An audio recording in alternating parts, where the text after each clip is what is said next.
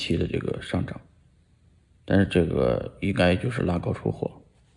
任何市场，股市、房市都一样，都是要呃拉高出货的，